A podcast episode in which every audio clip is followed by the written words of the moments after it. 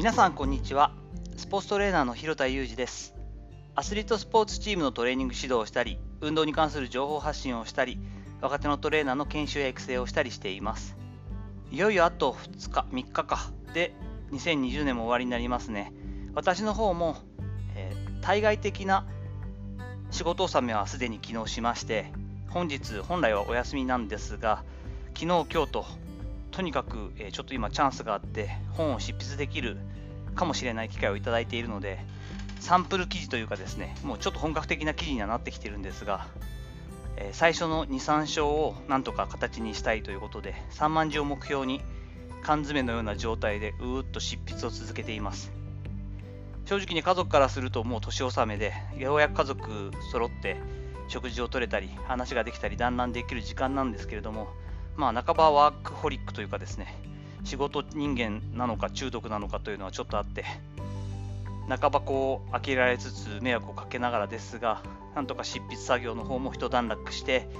まあ、本日はいいかなと思ったんですけれども、毎日配信で111回ですか、続けてきていますので、今日もとりあえず配信させていただいて、楽しみにしていてくださる方が何人かでもいてくださったら、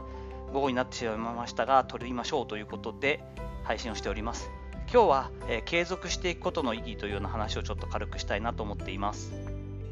午前中からですね先ほど2時半3時ぐらいまでですが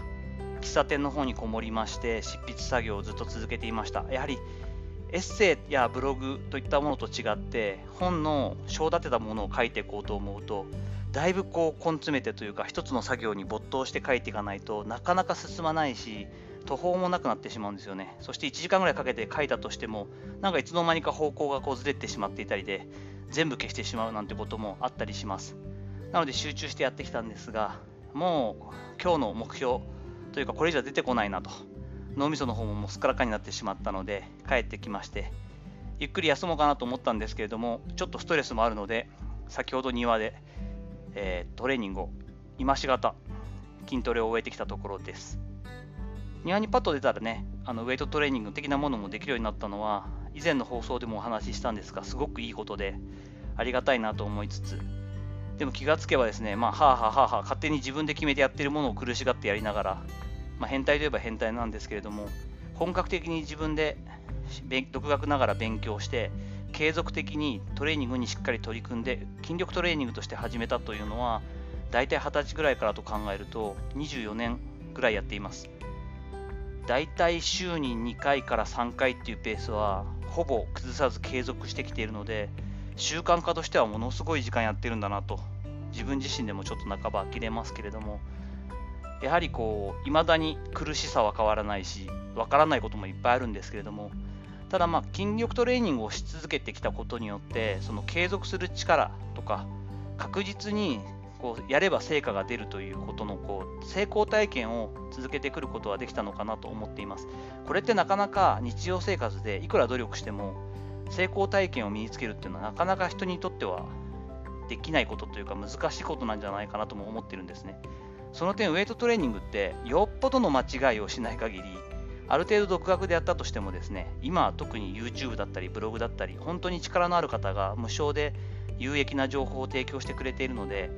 自分が学ぶ気さえあれば、やった分だけちゃんと成果が出るんですよね。やはりやった、かけた時間、やった分は必ず体で変化となって現れてくるし、人からも、え体引き締まったとかトレーニングしているのとかっていうふうに聞かれるはずなんですね。これはすごいことで、自分が100努力したことに対して、ちゃんと100の見返りが来ることって世の中そんなにないじゃないですか。そう考えると、トレーニングを継続し続けることによって、こう身近に結構簡単に自己肯定感というかやればできるんだとかやっぱ継続することって成果につながるなっていうのを実体験を持って経験できたことっていうのはすごくすごく自分にとって大きいのかなと思っています。やはり物事を何か成し遂げるにあたって継続力っていうのはやっぱ必要だと思うんですよね。よっぽどのこう100人いたら上位2%の超天才とか超一流って言われてる人以外はそんなに力の差はないと思っていてやるかやらないかだけだと思うんです。それもまた私はよく言うことですけれども、あと1掘り、あと5センチ、あと10センチ掘れば成果という大きな実が入る、実りが入ってくるのに、そこで諦めてしまう人もたくさんいるはずなんですよね。なのでやっぱり自分が凡人だなと思ったり研ぎ澄まされたというか類まれなる才能なんてないよって思っている人そういう人がほとんどだと思うんですけれどもそんな人は余計に自分が凡人であることをまず自覚してそんなに蔑む必要はなくて凡人は凡人なりにとにかく圧倒的な量をやってやろうというふうに考えてしまうっていうのも手じゃないかなと思っています。私自身も、まあ、能力あることも自分ではいっぱいあるともう感じているんですけれどもとにかく超一流プロ野球選手の息子で生まれましたしやってきたそのスポーツの中では自分よりももうめちゃくちゃセンスにあふれた人たちに囲まれてきましたし恵まれた状態で仕事を始めたところやはりそこにもいる人たちはやっぱりプロフェッショナルだったり一流の人ばっかりなんですよね。自分なんかがこう叶うことっていうのはやっぱりそんなになくてそれ自体を比較してこう蔑んだり落ち込んでしまってもしょうがないわけでとにかくやれることをやる。や打てる手を打つ。でその量をとにかく人よりも普通の人たちがやる平均値よりも倍3倍ってやっていくっていう感じで勝負していってもいいと思うんですよね。すぐにやっぱり成果が出ることなんかないのは分かっているのでとにかく継続していく。で継続していくうちに継続することそのものそのプロセスそのものが宝になったり新しいこう武器になったりもするのでやはりこうそういうことを信じて継続していくのがいいかなと思っています。その考え方ができるようになったり自然とそういう思考が身についたのも、まあ、コツコツと筋トレずっと続けてきて趣味のランニングをブーッと走りに行ったりしてたかなからかなと思ったりしています。なので何が言いたいかちょっとわからない回ではあるんですけれども迷ったらちょっと動いたりトレーニングするのっていうのはとってもおすすめですよといったこともお伝えしたいなと思ってお話ししました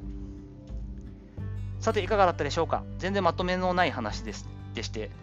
カミカミですし、あの原稿一切なくて話しているんですけれども、少しでも参考になればと思ってお話ししました。ご感想やご意見などあれば、Twitter のダイレクトメッセージやレターを使ってお願いいたします。本日も最後までお聴きいただきありがとうございました。寒くなってきましたが、充実した年末をお過ごしください。